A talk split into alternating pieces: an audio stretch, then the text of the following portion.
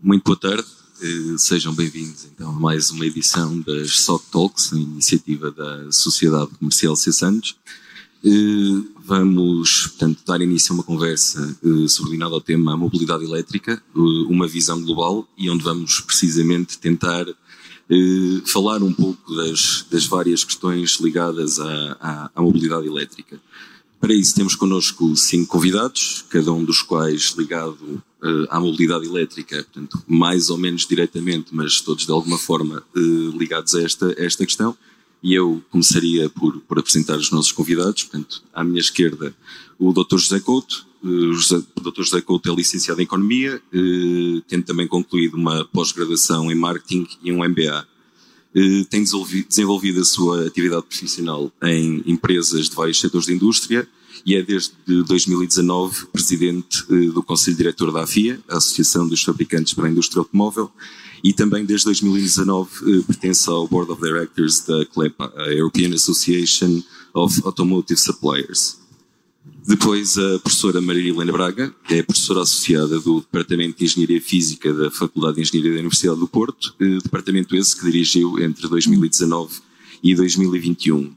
Eh, é uma referência internacional eh, na investigação, portanto, em dispositivos de armazenamento de energia, e em 2014 começou a publicar o seu trabalho sobre a utilização de eletrólitos sólidos de vidro, eh, uma investigação que a levou a colaborar com John Goodenough, eh, que é o pai da, da, da bateria de ion lítio e que foi laureado com o Prémio Nobel da Química em 2019. Rui Vieira é responsável pela área de mobilidade elétrica da Galp desde 2018 licenciada em Organização e Gestão de Empresas pelo ISCTE, especialização em Marketing eh, e formação complementar em Strategic Marketing pela Columbia Business School e assim como formações para executivos pela Universidade Católica e pela Porto Business School. Eh, está na Galp desde 2005, eh, onde desempenhou anteriormente as funções na área de marketing e desenvolvimento de negócio. Uh, seguida temos uh, Manuel Reis, o engenheiro Manuel Reis é engenheiro eletrotécnico, uh, diretor executivo de uma empresa de sistemas de engenharia eletrónica e é também utilizador diário de veículos elétricos há mais de 10 anos, portanto uma das pessoas, primeiras pessoas em Portugal provavelmente a ter um, um, um veículo elétrico. É administrador de um fórum de internet sobre mobilidade elétrica e é membro do Conselho Executivo da, da Associação de Utilizadores de Veículos Elétricos, a UV. Eh, tendo também já presidido ao seu Conselho Fiscal. Eh, e finalmente, em último lugar, Aquiles Pinto, que é eh, um apaixonado por carros, nas suas próprias palavras. Foi jornalista ligado ao setor automóvel durante 20 anos e em 2020, portanto, ano passado, assumiu funções como responsável de relações públicas da Sociedade Comercial C. Santos, portanto, que promove estas SOC Talks. Eh, eu começaria a nossa conversa eh, a montante, portanto, pela tecnologia que permite que tudo isto aconteça, eh, que a mobilidade elétrica aconteça e, portanto, pediria à professora Maria Helena Braga que nos desse uma panorâmica geral sobre o estado da arte na, na área das tecnologias de, de colheita e armazenamento de energia, ou seja, o que é que está a acontecer na ciência.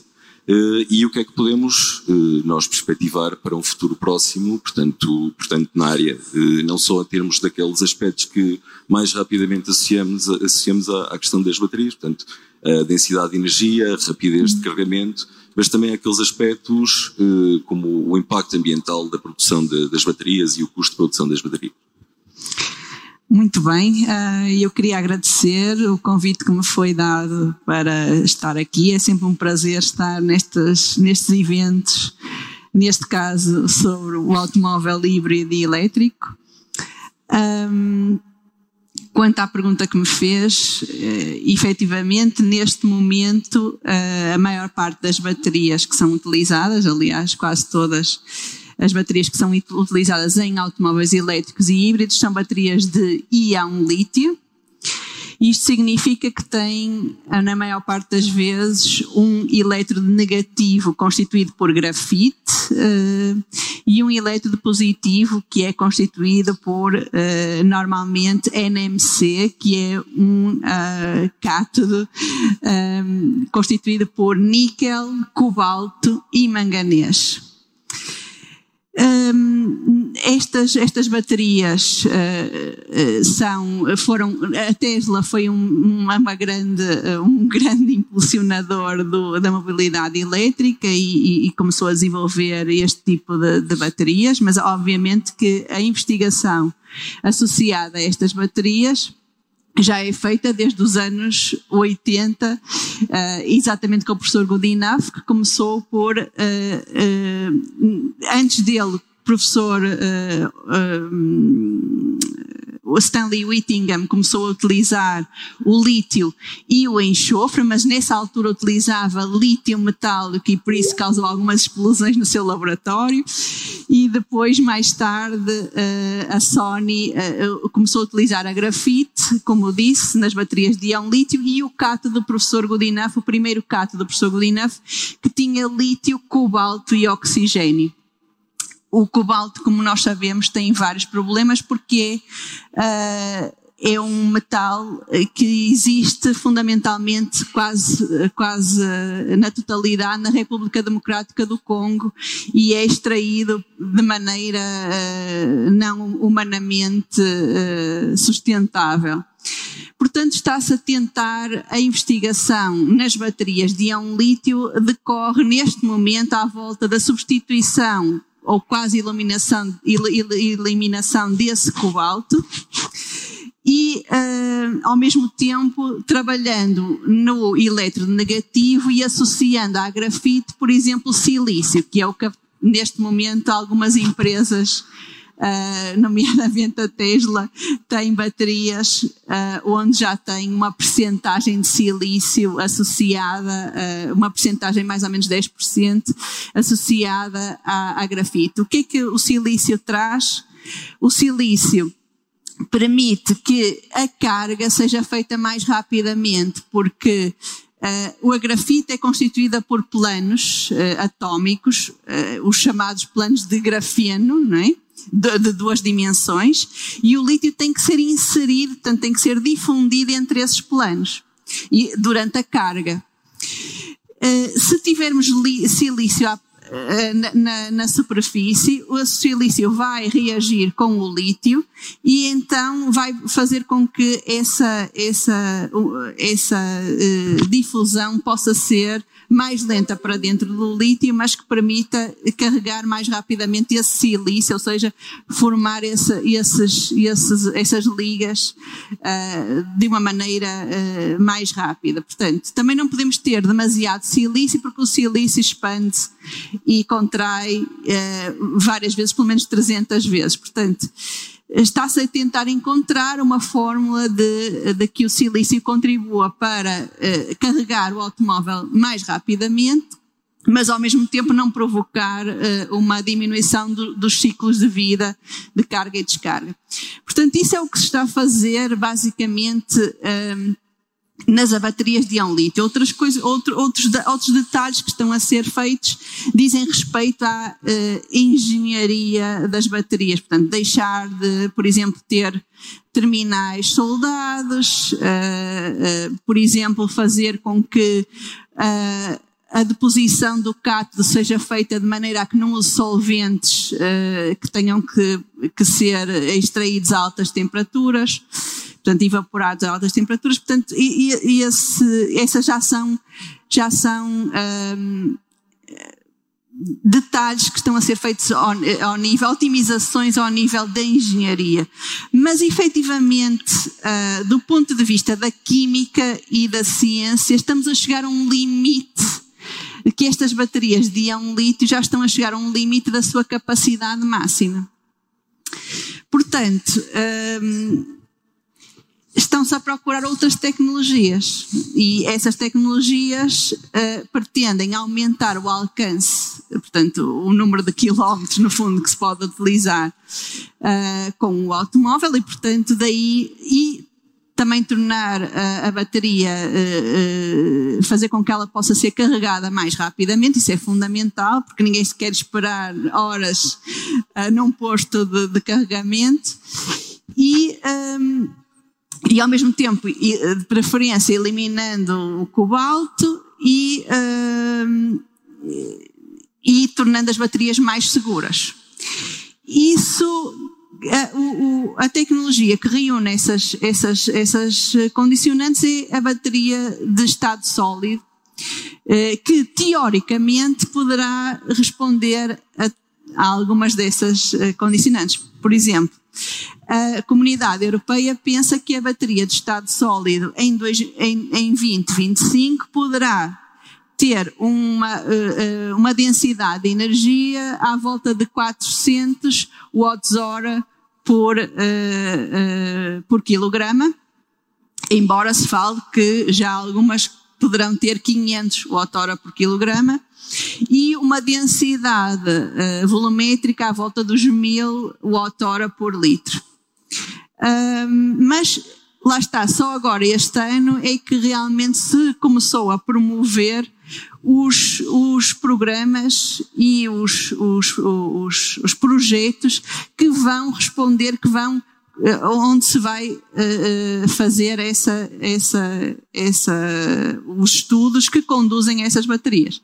Outra, outro ramo que está a ser muito estudado é o hidrogênio, porque o hidrogênio, até fui eu também comecei pelo hidrogênio, o hidrogênio teve uma, uma desaceleração quando a, a, hidrólise da água tinha que ser feita utilizando a eletricidade, não é? De comum e continua a ter que ser feita com a eletricidade, mas neste momento há o hidrogênio verde que pode ser uh, feito com eletricidade, que é Uh, que, que, de, que, que, pode ser armazenada ou, ou, por painéis fotovoltaicos, né?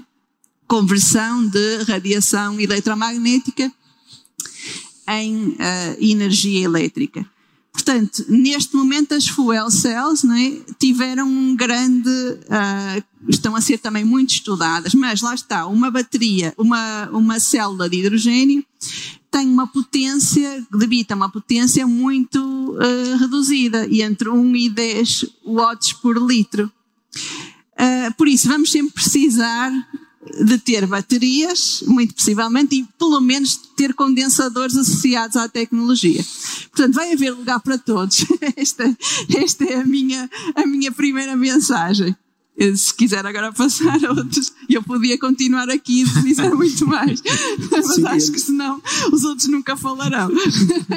Eh, pronto, então Obrigado por esta, por esta perspectiva geral acerca da tecnologia. Portanto, eu agora ia passar, portanto, para, para o outro extremo, digamos assim, e precisamente para os utilizadores dos, dos veículos elétricos e para a perspectiva da, da mobilidade elétrica para, para os, os condutores, para os utilizadores.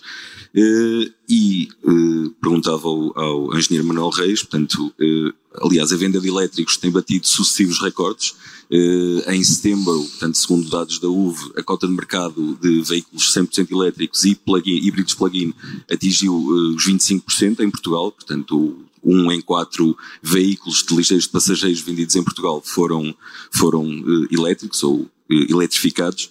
Uh, estes são números promissores, mas são ainda insuficientes. Precisamos de, de mais, não é? E eu perguntaria então ao, ao, ao engenheiro Manuel Reis quais são ainda os principais obstáculos para que mais condutores optem para, pela, pela mobilidade elétrica eh, e para que acelerar a renovação do parque automóvel eh, nesse sentido. Uh, queria começar por agradecer o convite para, para estar aqui presente. Uh, eu, eu falava primeiro de uma perspectiva histórica. Nós estamos com os tais 25% uh, em setembro deste ano, no mês. Anualmente estamos em quase 18%. Uh, há 5 anos atrás estávamos com menos de 1%. Portanto, estamos a ter um crescimento exponencial, à volta de 50% eh, ao ano. Por isso é que em setembro igualamos eh, as vendas de veículos elétricos que tivemos no ano inteiro todo completo. Eh, eu diria que aquilo que está a impedir que, a mobilidade elétrica fosse já 100%, além de ser uma tecnologia nova, em que há alguma, alguns conhecimentos das pessoas, mas na minha opinião, sempre houve limitações a nível da, da produção, logo, logo por aí. Nunca houve uma produção que fosse suficiente para a procura de veículos elétricos. Uh, atualmente estamos com um problema, como sabemos, grave a nível de, de componentes, uh, chips eletrónicos, mas também nos transportes, matérias-primas, está, está, muito complicado que as marcas, que, as, os produtores consigam garantir a produção de, dos veículos. Isto aplica-se tanto aos veículos a combustão como aos veículos 100% elétricos, mas penso que será pior no caso dos veículos 100% elétricos, porque são veículos tecnologicamente mais evoluídos, têm os inversores, mais tecnologia, mais chips, portanto, serão, serão mais, mais afetados. Uh, além dessa questão que, pronto, limita um, um pouco o crescimento, uh, há a, a, velha questão da, da rede de carregamento. Uh, nós estamos muito melhor do que estávamos há alguns anos atrás. neste momento, se estivermos em Lisboa ou Porto, as cidades de Lisboa e Porto, não há qualquer constrangimento em termos de um veículo elétrico, mesmo que eh, não tenhamos eh, uma, uma garagem onde possamos carregar. Se inicialmente o ideal era, era a nossa mensagem, eh, só deveria entrar para a mobilidade elétrica quem tivesse possibilidade de carregar, ou em casa ou no trabalho, hoje em dia, nestas cidades, já não é, já não é, não é necessário.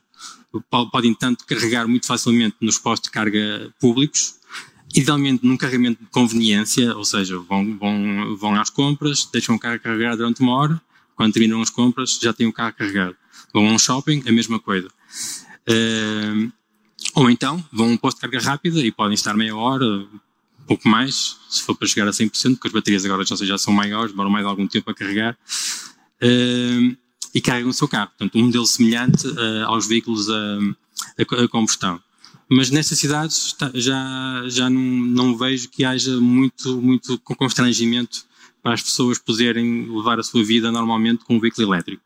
No resto do país já não é bem assim. Uh, há, um, caminho a percorrer a nível da, da capilaridade da, da, da rede pública, uh, tanto a nível das cidades, uh, mas a mim como morador no Porto, uh, apesar de não ter problemas de, no carregamento, nas viagens esse, essa questão levanta-se. A viagens de longo alcance, se for para ir ao Algarve é fácil, mas se já quiser ir para o centro de Espanha ou para a Europa, o interior de Portugal está mal servido a nível de, de, de, carregadores rápidos, não há tantos, tantos como temos no, no litoral. portanto, penso que será necessário haver uma, uma aposta por aí no, nos, nos, nos carregadores.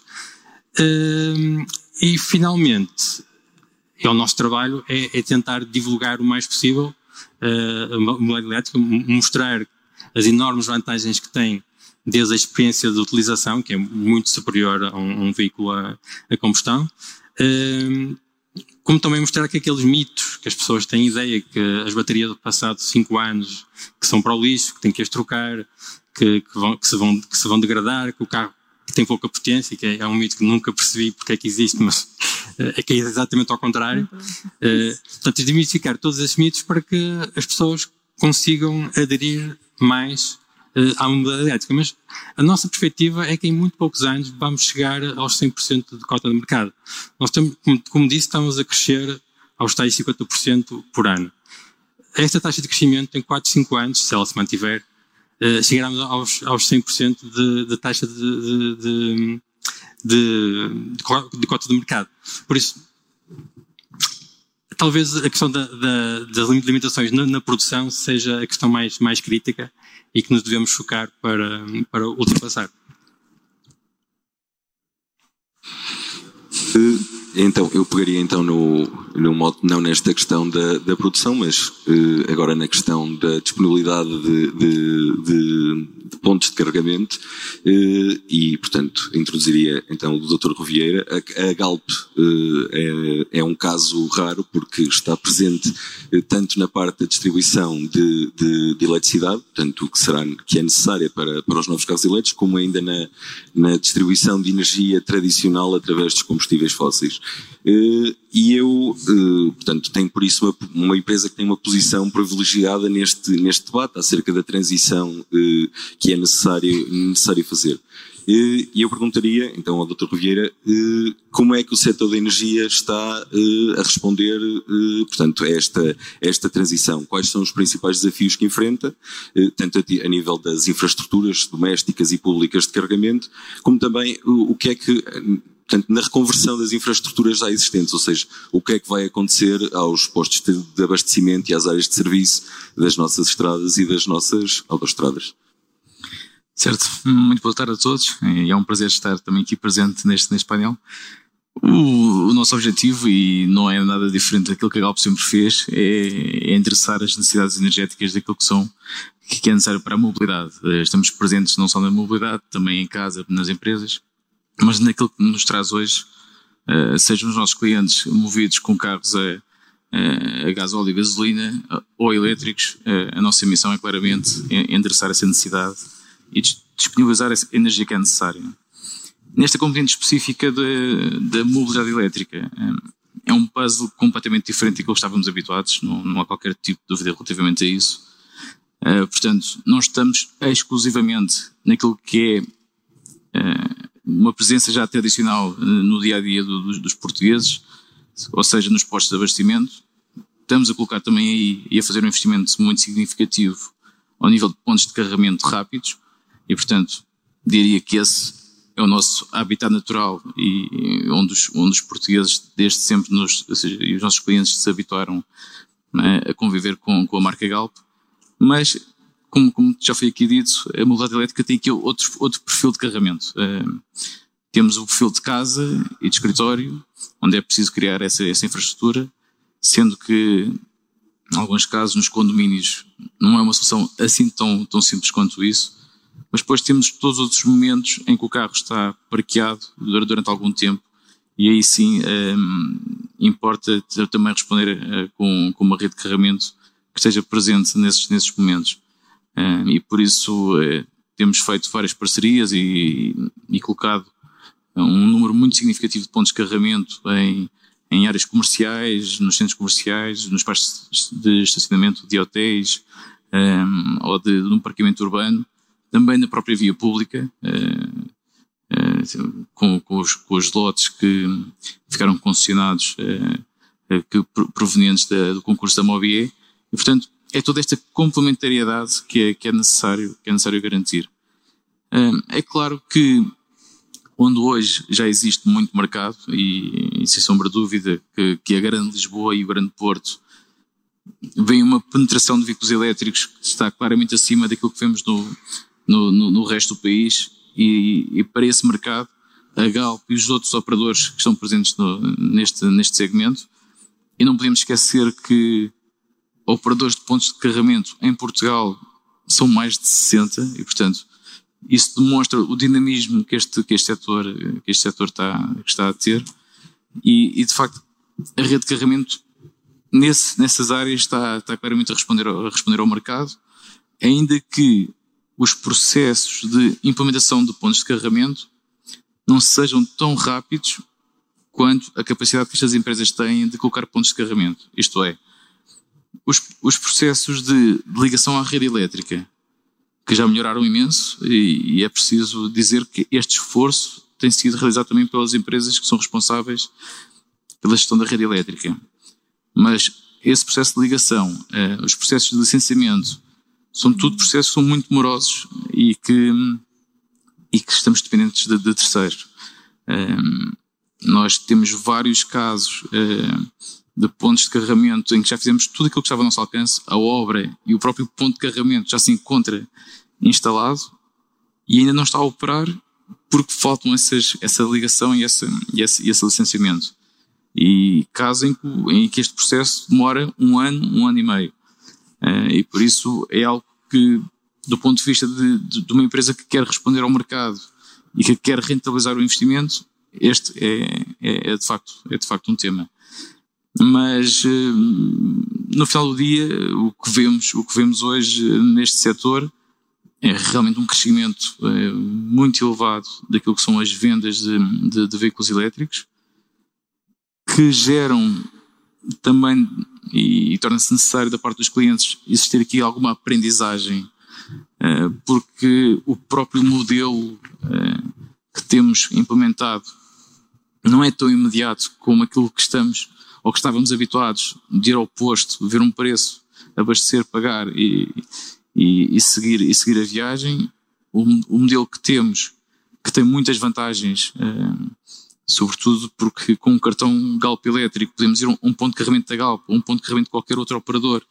E isso é uma experiência que se torna, que se torna fácil, e essa é uma das grandes vantagens do, do nosso modelo, mas que do ponto de vista do cliente não é assim tão simples. Mesmo perceber os tarifários, saber que há um tarifário do ponto de carregamento, que há um tarifário de energia, que os dois combinados é que resultam num preço, sendo que um preço é por minuto, ou até por kilowatts, não é tão simples assim. É, portanto, é um caminho, é, acredito, e que hum, quando estamos posicionados como o quarto país a nível europeu com mais, com mais, com maior nível de pontos de carregamento por 100 km, acredito que, que, estamos no bom caminho, é, mas também com a noção que ainda há muito para, para, para fazer. Obrigado. Eh, eu, portanto, obrigado por esta, por esta, por esta explicação, que foi um pouco de encontro ao, ao, ao que disse o engenheiro Manuel Reis. Eh, eu vou passando assim, por mais por cima dos temas assim um, bocado, um pouco depressa, porque temos pouco tempo e, e há muita, muitas coisas para falar. Uh, e eu agora gostaria de, de, de, falar com o Dr. José Couto uh, acerca do impacto da mobilidade elétrica, portanto, para a indústria automóvel, para o conjunto da indústria automóvel. Uh, a indústria automóvel está a passar por um momento, portanto, de mudança profunda, não é? existe, as, os limites e as normas de emissões são cada vez mais, mais restritos. Uh, há novos concorrentes no mercado, há novas marcas, novas startups, há um, um, uma alteração também do próprio, portanto, do, da própria concepção do carro, há um maior foco no, no, software, o motor elétrico também é bastante diferente do, do, do motor de combustão, do, motor de combustão interna. Como é que a indústria automóvel está a encarar estas mudanças? O que é que elas significam para a indústria em geral e, e em particular também para o cluster nacional de, ligado à indústria automóvel? Boa tarde a todos. Como sabemos, a indústria passa mal neste momento, e por várias razões, mas uh, em 2019, com, uh, com o Green Deal, com, com, a, enfim, com o acordo que levou à adoção do Green Deal na, na Europa, as empresas, todas elas, estavam a preparar para quer os construtores, quer os fornecedores primeira e segunda linha estavam preparados para reagir a, este, eh, a a estes efeitos, ou o que tinha de efeitos o, o Green Deal. Quando, enfim, eh, e as últimas reuniões que tivemos em termos da Europa acerca do tema, estávamos eh, comodamente e, a acreditar que as nossas, que aquilo que a resposta de todos os fornecedores e dos construtores seria no sentido de cumprir as metas. Acontece que tivemos uma, um, um acontecimento completamente fora da, da caixa, que foi a, a, a pandemia. E isto uh, teve efeitos uh, daquilo que era o quadro normal de reação uh, à adoção, ao processo de descarbonização e à adoção de medidas mais amigas do ambiente. E, de facto, o, o que aconteceu uh, em 2020 trouxe um uma aceleração, de facto, enfim, há uma mudança de, de pensamento e de, de, por parte dos consumidores e, portanto, nós por isso dizemos que houve, de facto, um desvio do consumo daquilo que era o conceito de carro tradicional, com a motorização tradicional para o, o consumo de, para a compra e o consumo de, veículos elétricos e de, e de híbridos e de plugins, este, este, e isto aconteceu hum, sem, uh, sem haver, enfim, sem ser, uma, é, foi uma, acelera, uma aceleração daquilo que era expectável que, que acontecesse. Números dois, os, uh, os, uh, os aquilo que é veículos que não têm uma motorização tradicional valem no mercado europeu 37,6%. 37,6% e não há carros para entrega, mas não há de nenhums, não é? E reparem que hoje, de janeiro até setembro, a queda do mercado automóvel na Europa é de 2,9 milhões de carros. O que significa que é o, para ter ordem de grandeza, significa que era não vendermos carros durante 16 anos em Portugal. Portanto, é, este efeito, é, isto é, mas não foi só, foi em todos, todo o mercado, os elétricos, plugins, todos caíram e de facto este é um efeito uh, que tem a ver, sobretudo, com a questão das matérias-primas, da falta de matérias-primas, da falta dos chips e de outros eh, componentes eletrónicos, e também com a falta de, de matérias-primas, como seja o aço e outros metais, mas mesmo também metais uh, uh, plásticos. E, portanto, há aqui, aqui um, um bocado uma tempestade perfeita em toda a Europa. Porque a acrescentar a isto, temos também problemas ao nível da energia, ao nível da, da distribuição e dos processos de logística, e portanto há aqui um conjunto de fatores que leva a que hoje as empresas europeias, dos, de constru, os construtores, estejam em, eh, a programar paragens de, de, eh, de não paragens, eh, não curtas paragens, mas paragens de mais, eh, mais alargadas do que era suposto, em algumas, apresentando mesmo entre 4 e 6 semanas de paragem. Temos 12 fábricas de, de montagem neste momento de automóveis na Europa, com planos de paragem, e portanto o que é Ora, qual é o efeito que isto tem na, na indústria automóvel eh, eh, ou na, nas, nos, dos, dos eh, produtores de componentes em Portugal? É evidente que eh, muitos, muitos produtores de, de, de, componentes em Portugal já tinham entrado em soluções, na, na, em projetos de veículos elétricos e, portanto, noutras soluções. Aliás, temos eh, muitos dos nossos, eh, dos nossos produtores e fornecedores do, do Estado automóvel que tinham soluções e propostas de soluções para melhorar aquilo que a gente chama um novo produto automóvel, porque o novo produto automóvel é completamente diferente daquilo que tínhamos há 5 ou 6 anos.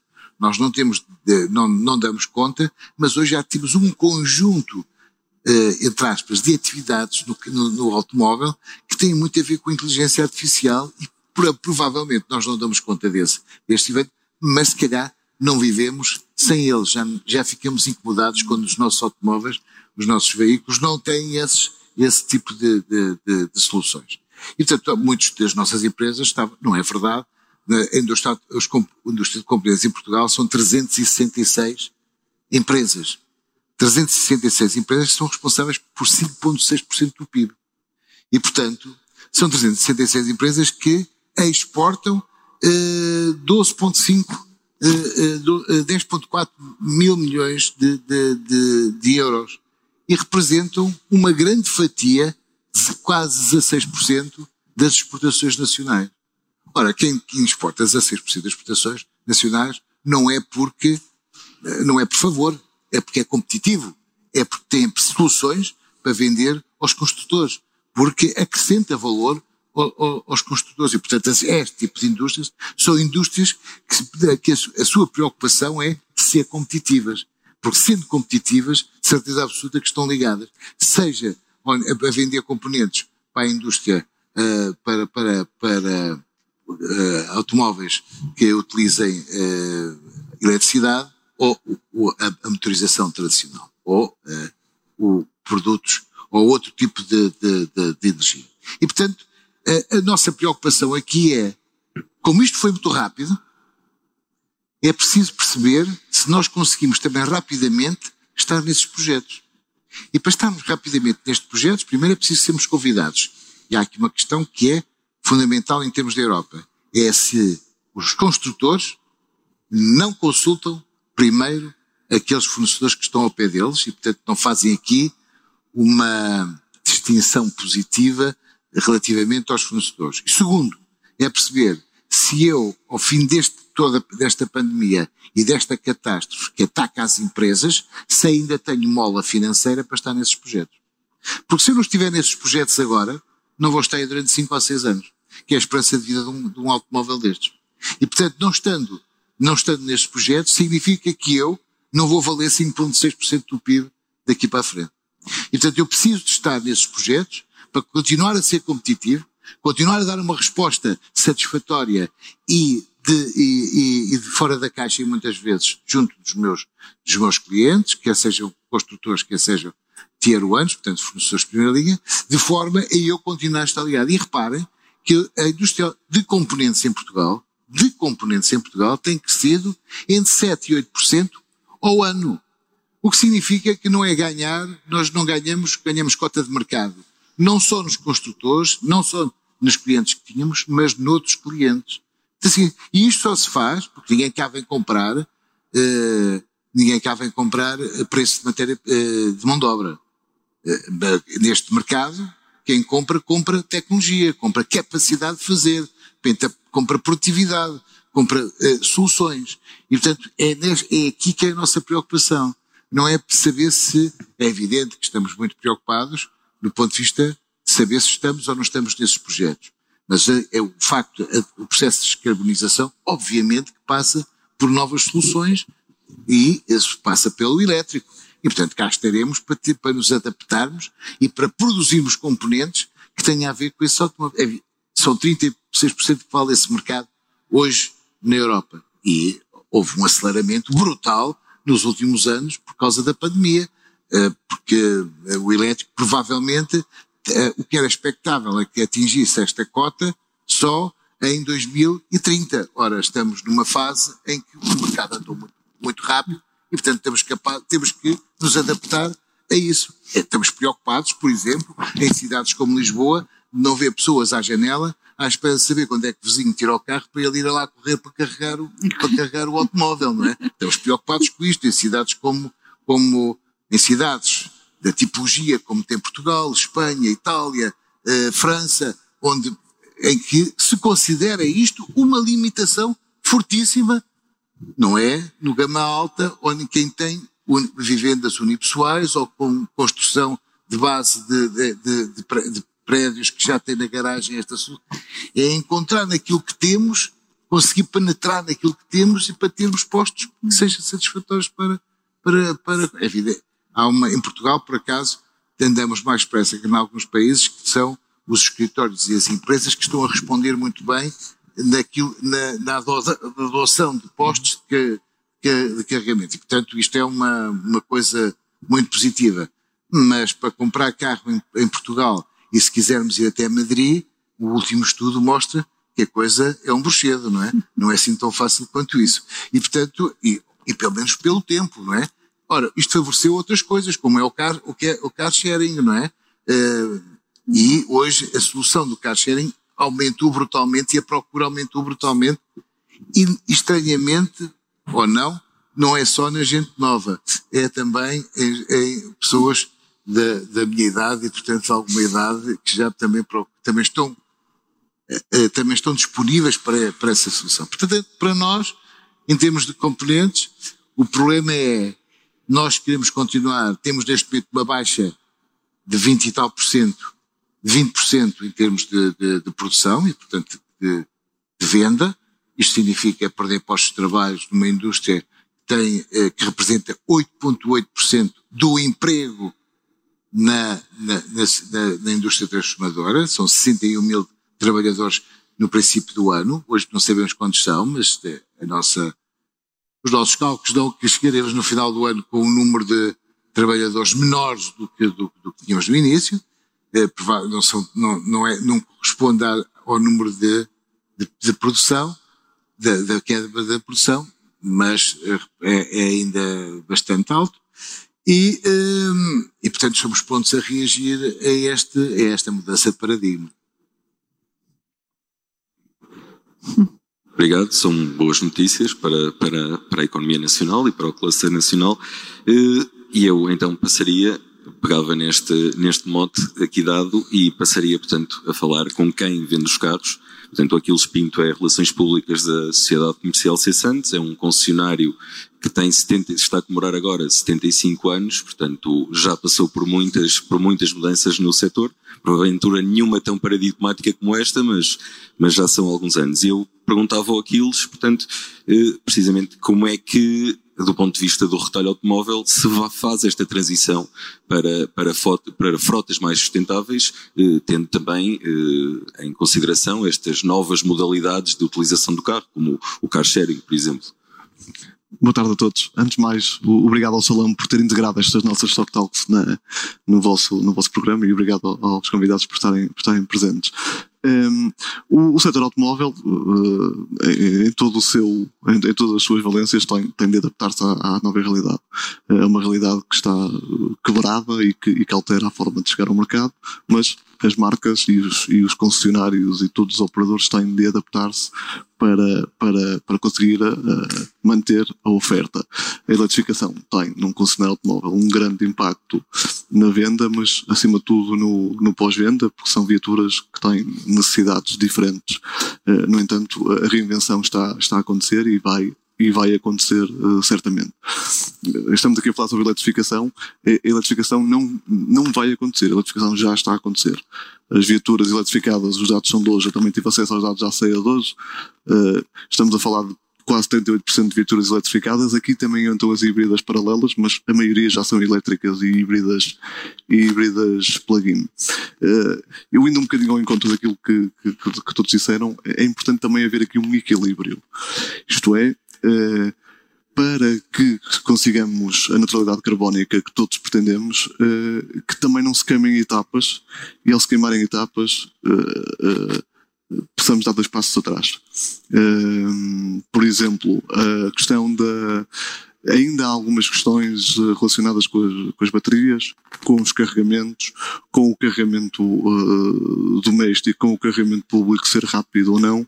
Uh, a evolução tem sido tremenda. Ah, em 2011, quando começou a falar de automóveis elétricos em Portugal, o primeiro modelo fazia 150 km de autonomia. Menos. Menos, talvez, não é?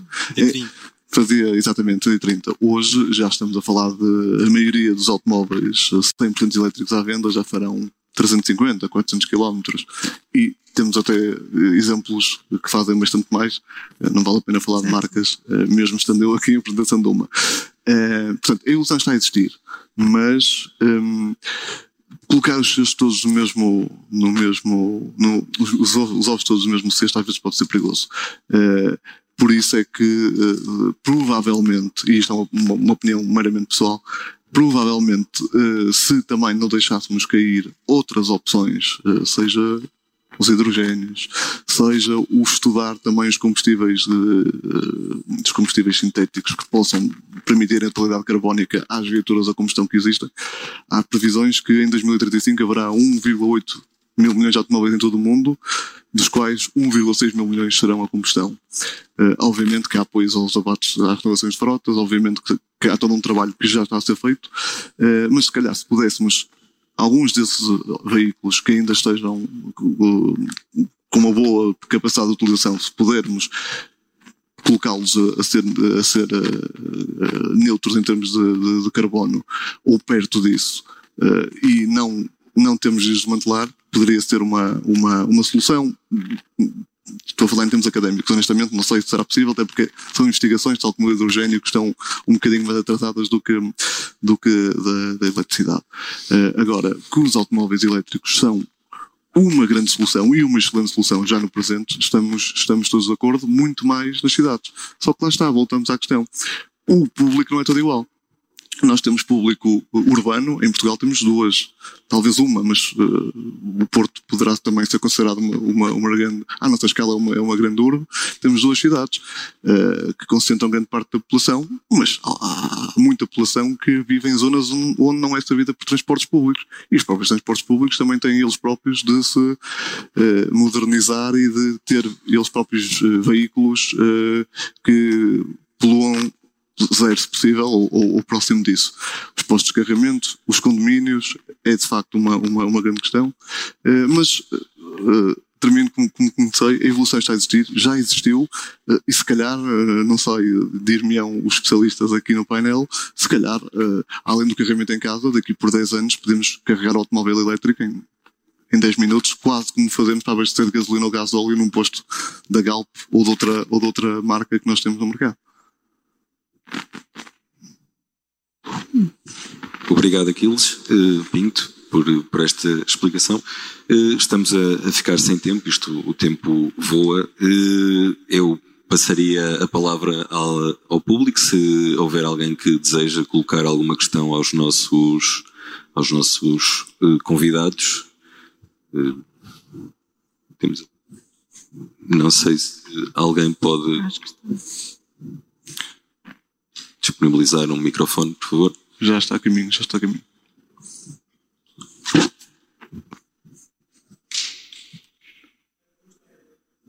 Acho que não está ligado o microfone, espera só um bocadinho.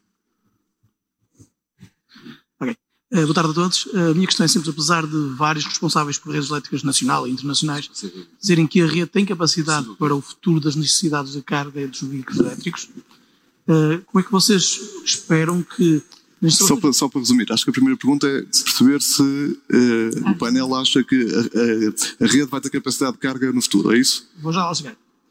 Não é só a rede em si, mas a distribuição até a própria habitação, ou seja, especialmente de prédios, onde hoje em dia temos 20 até 40 amperes disponíveis para ser ligados aos serviços comuns. Se ligarmos dois, três automóveis, começamos a consumir essa capacidade toda.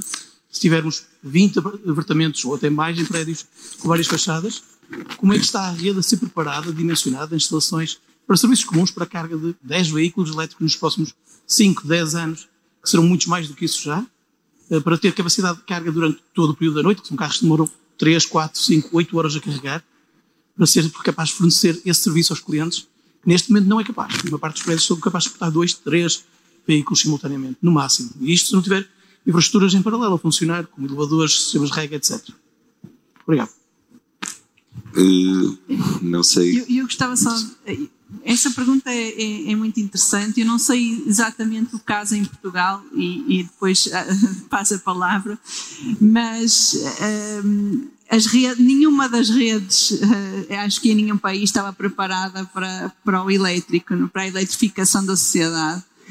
E, portanto, este, esta revolução que está a ser feita no, no automóvel também está a ser feita uh, na parte da rede, ou seja, o que, é que se, o que se está a tentar uh, implementar são micro-redes, é? Uh, em que temos, por exemplo, o, o, os painéis fotovoltaicos e que de noite têm associados as, as, as, baterias ou outro tipo de, de armazenamento, mas a ideia é uh, uh, ter unidades, micro-unidades independentes da, da rede geral. Portanto, isso acompanha, acompanha a eletrificação do automóvel. Aliás, Uh, acho que é o estádio do Ajax, não tenho, não tenho a certeza, mas eu, é. utiliza, utiliza uh, baterias que foram, que foram usadas em automóveis. Portanto, essa também é uma, a segunda vida das baterias dos automóveis, também está a ser muito falada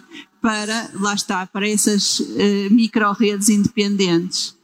Uh, eu, eu, não sei o caso em Portugal, mas pressuponho que também não, não estaria preparado pelo que disse há bocado uh, para, para, para a eletrificação. É, é, é o tema de facto dos condomínios que é, que é, que é mais complexa, mas também não podemos esquecer que o perfil de carregamento é completamente diferente daquilo que estávamos habituados, ou seja, nós não estamos à espera que todos os dias uma bateria chegue aos 10% e seja necessário carregar até aos 100%. A partir do momento que percebemos que a maior parte das famílias não tem mais de 50 km por dia uh, de, de, de, viagens, uh, sabemos que o nível de energia que é necessário também não é assim tanto. Portanto, soluções inteligentes que façam este balanceamento de potência entre os vários condóminos poderão ajudar e ajudarão de certeza a fazer face às limitações de potência. Porque, de facto, se nós considerarmos o nível de potência para cada carro multiplicarmos por 10, é, é, é, é, de facto muito elevado, mas com este balanceamento de potência e considerarmos 40 e 50 km por dia, não é assim, não é assim tão, tão difícil. Sim. Eu penso que o problema deve ser abordado de várias maneiras. Não é? Uma das maneiras foi o que a professora disse, em que podemos ter painéis fotovoltaicos, baterias, durante o dia armazenam energia e durante a noite carregam os veículos. Outra possibilidade nos condomínios, é como, como falou o Rui, hum, partilhar a potência entre vários veículos. A noite, a noite tem, tem, muitas horas e os veículos não necessitam carregar de 0 a 100%. Normalmente os veículos fazem 10, 20, 30 km por dia, portanto, uma ou duas horas por veículo é suficiente. Uh, outra abordagem é o tal carregamento de oportunidade que eu falei. Porque as pessoas têm que ir aos supermercados, têm que ir aos shoppings. Hum. E nesses locais, que normalmente há até excesso de, de, de potência, podem carregar os seus veículos durante uma hora ou duas, um carregamento semi-rápido, agora a opção se é AC ou DC já depende do investimento. Eu pessoalmente vejo que no futuro terá que ser DC, embora uma, uma potência intermédia, não aos 100 kW, talvez nem 50 kW, mas uma potência intermédia, para que numa, duas horas se consiga carregar o veículo. E depois, em última alternativa, ir aos tais hubs, que já existem hubs de, de carregamento no Porto. Ainda não, Em Lisboa e arredor já há alguns hubs de carregamento ultra rápido e rápido, em que as pessoas em meia hora carregam, carregam o, o seu veículo. Portanto, se conjugarmos todas estas possibilidades, eu não, não penso que seja um problema crítico para, para o futuro. E eu posso só dizer mais uma coisa. Outra investigação que está a ser feita em relação ao carregamento é mesmo o carregamento em andamento, utilizando uh, magnetos, portanto, utilizando os chamados ímãs gigantes, em que o, o, automóvel nem sequer precisa de parar, uh, portanto, utiliza as leis da indução magnética para uh, carregar e, e, por exemplo, a lei de Faraday, etc., para, Portanto, ou o próprio automóvel com o transmissor faz. É, constitui um condensador e, portanto, também não precisa de. Portanto, há várias soluções e também se eu acho que com, com o tempo e com a eletrificação geral, outras soluções virão que nós nem sequer sabemos. Isso, é, isso é, é, é, verdade e, é inegável, e é inegável, mas eh, eu não sei se já uh, fala-se muito do 5G. Eu este verão estive no Algarve e nem 3G tinha. Portanto, para isso é preciso. uh, essas soluções existem e vão existir, mas uh, a tecnologia tem, tem de responder e tem de estar disponível quando, quando, ela, quando ela necessitamos. Mas que de facto há, há, há estudos por indução e, e também nos pesados uh, uhum. por uh, espécie de catenária. Uhum. Tudo no norte da Europa, na Suécia, estão a testar isso. Uh, para, para, até lhe chamam a autoestrada elétrica, não é? Uhum. E de facto há, há soluções nesse sentido o receio às vezes é, e depois às vezes também está a burocracia, não é? Do que, do que o Rui falava há pouco, é, é que depois uh, haja uh, essa, um, tenha aderência à realidade, não é? Uh, muito obrigado. Nós estamos mesmo em cima da hora. Uh, o programa, depois do, do, do, Salão do Automóvel Elétrico, tem que continuar. Uh, portanto, uh, resta-me agradecer portanto, à Sociedade Comercial Santos, em primeiro lugar, por ter proporcionado este, este espaço e esta conversa. E, claro, aos nossos oradores, muito obrigado pela vossa participação e muito boa tarde. Muito obrigado. Muito obrigado.